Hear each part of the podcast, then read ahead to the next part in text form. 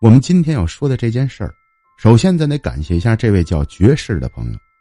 这朋友应该喜欢爵士乐，给自己微信名字起名叫爵士，具体叫啥我也没询问他。关键我一直都沉醉在他提供的这个精彩的故事中。咱们今天这主角兄弟啊，是个上海人，土生土长的本地人。自小毕业之后，一直就在公司上班，天天坐在办公室。他说：“我呀，什么都好，最大的烦恼就是没机会运动。所以说，我们这种常年坐办公室的人，一旦到了六日休息的时候，就喜欢约几个朋友外出郊游运动去。之前呢，喜欢打篮球、打羽毛球。后来我一个朋友提议，建议我们一人买一辆单车，这以后啊，准备一块儿上远足骑单车去。说话这单车没些日子就攒上了。”船上完了之后，我们骑着这新买的专业的单车，就开始围着上海周边就开始骑。有的时候这一骑呀，早上起来五点多出门，到深夜才骑回家来，甚至有一次都骑出上海市了。那段时间是吃得好，睡得香，骑单车的日子是特别美好的。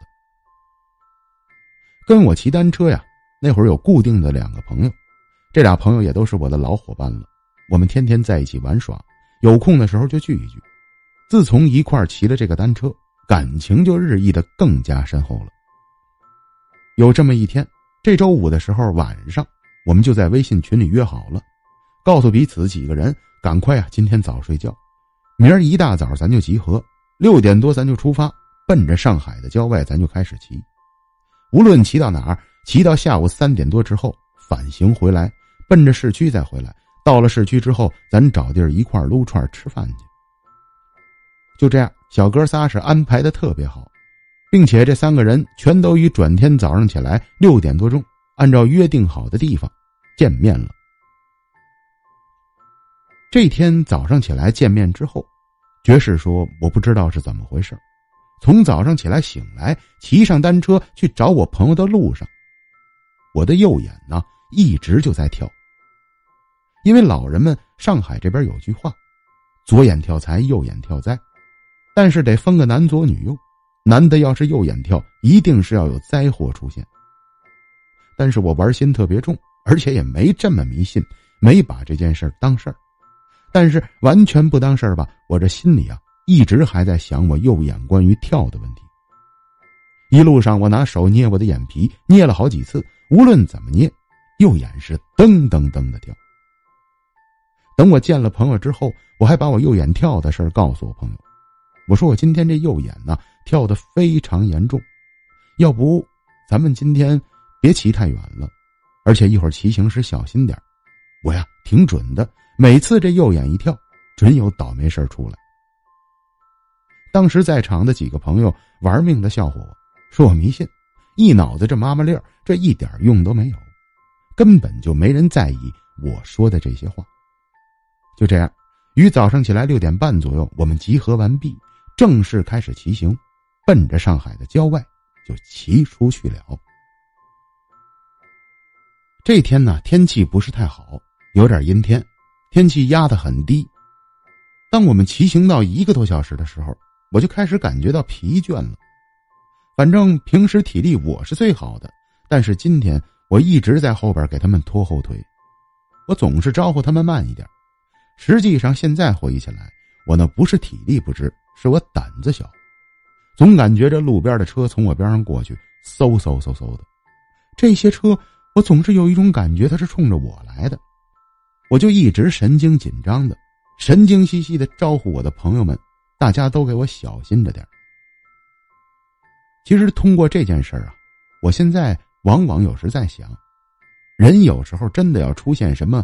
意想不到的不好的事情发生，老天爷不是不给你机会的，老天爷是给你提示的，只是这提示啊，人们总感觉抱着侥幸心理，不想让这些提示影响到自己的生活，哎，干脆就无所谓，就继续骑就完了。那么，如果到这会儿，我按照老天爷给我的提示，我终结了这次远足，那应该接下来遇到可怕的事情。也就不会把我吓成这样了。接下来啊，我就是按照前面跟大家说的这种情绪，足足骑了有几个小时，眼瞅着我们早就骑出上海市了。大概骑到中午十二点的时候，我们背包里啊都带着吃的了，准备找一个风景秀丽的地儿，把车子停下，铺上一张塑料布，几个人呢野餐一下。当时是找了半天，结果骑到郊外的一条小路上边，打老远就瞧见，哎，顺着这条土路走下去之后，好像前边有个湖。这湖我真叫不上来名字，在上海特别远的郊外。这湖啊不是太大，唯一的特点就是它没有被人类开发过，周边的绿地明显也都是野草野花什么的。哎呀，当时我的几个朋友就说：“咱就去那儿吧，那点地界，那如同世外桃源一样。”那个湖啊非常的美，我朋友说完之后，我也就同意了。我们几个人就奔着那湖边骑了过去，骑到湖边的附近。选了一块地面比较平整、比较干燥的地方，铺上塑料布，几个人拿出吃的，就开始一边聊着天一边吃起东西来。当时我这朋友里啊，有人带啤酒了，我们几个人就开始喝了起来。打开一罐啤酒，还没喝上几口，哎，这会儿我就有点尿急了。我当时啊，随口说了一句，告诉朋友我说我要去河边撒尿，然后朋友都没理我。我起身呢。就奔着河边走了。等我到了河边的时候啊，我这人呐是个比较格局的人，不是说到哪儿能随便大小便那种。就算是在野外撒尿，我也想找一个平稳的地界。我就找着找着，就离这河边就越来越近了。当时走到河边啊，一处比较平坦的位置，那边上有棵树，我准备在这棵树这开始放水。可我刚刚解开裤子。站在那儿，刚要开始小便的时候，忽然间呢，在我的耳边传来了一个女人的声音。这声音特别的可怕幽怨，不知道是从哪儿发出来的，反正总之就在我的附近。而且更加吓人的是，这声音是在喊我，好像是在招呼我。哎，哎，我在这儿呢，我在这儿呢。当时这女人的声音就在我耳边晃悠了几下，这会儿我已经开始小便了，然后这个声音一直在我耳边反复的盘旋，一直在告诉我她在哪儿。我是一边小着便，我就一边四处张望，可是，在我的视野里没有女人呢。我当时我左侧是一片花丛，右边是空旷的岸边，接下来就是这湖对面。湖对面是一望如平的一片大平地，什么都没有。也就是说，这女人没有地方藏。因为当时听见她这声音，是我上着半截小便的时候，我撒车也撒不住了。上完小便之后，马上系上裤子，我就开始四处寻找这个女子。我此时认真看了一下花丛，又看了一下树后，真的没有人。我实在是想不到他还能藏在哪个地界这会儿我就怀疑我可能听错了。拉上裤子的我没想太多，继续朝着我两个朋友的方向走去。转过头，我还没走上一步了，我就听见我的身后啊，又传来声音了。这次传来的声音可就不是刚才那女孩跟我打招呼了。而是我听到一个女孩的哭声。这次听得比刚才要清楚，这哭声离着我不太近，应该有个二十米左右的位置，但是非常的清晰。哭声一直传来的声音颤颤抖抖的，就是一个小姑娘在微微的啼哭。马上我就下意识的转过头去，然后开始继续张望四周，可是这四周。根本没有女孩的身影。这第二次听到声音了，因为不像第一次这么美妙，第二次的声音实在是吓人。我这会儿就已经开始反应到了，坏了，这弄不好就跟我早上起来啊右眼跳有关系。此时我就开始怀疑，这个野湖旁边，不会是有什么邪祟吧？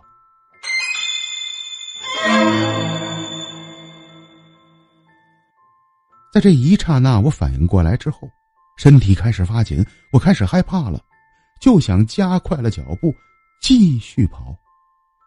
当我跑上这小土坡的时候，已经都快瞧见我朋友了。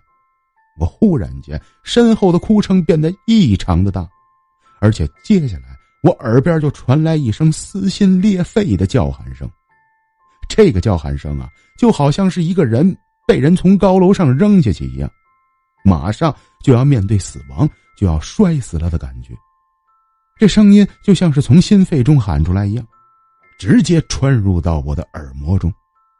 这一下声音不像刚才距离我像是二十米左右，好像是刚刚那个远处的女人一下跑到我身后，这一下又把我给惊着了。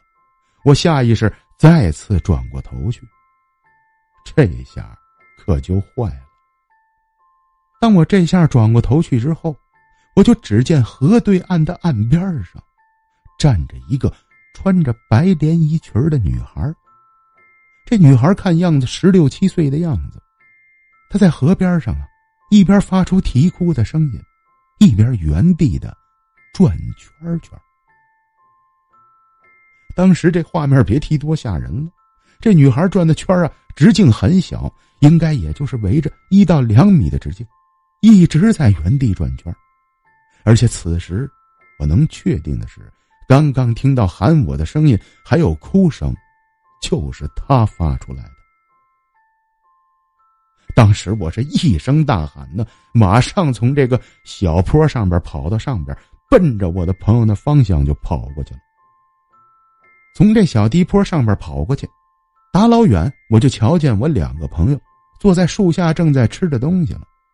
我这会儿也顾不及脸面了，直接我一嗓子就喊叫出来了。我说：“救命啊！赶快救我呀！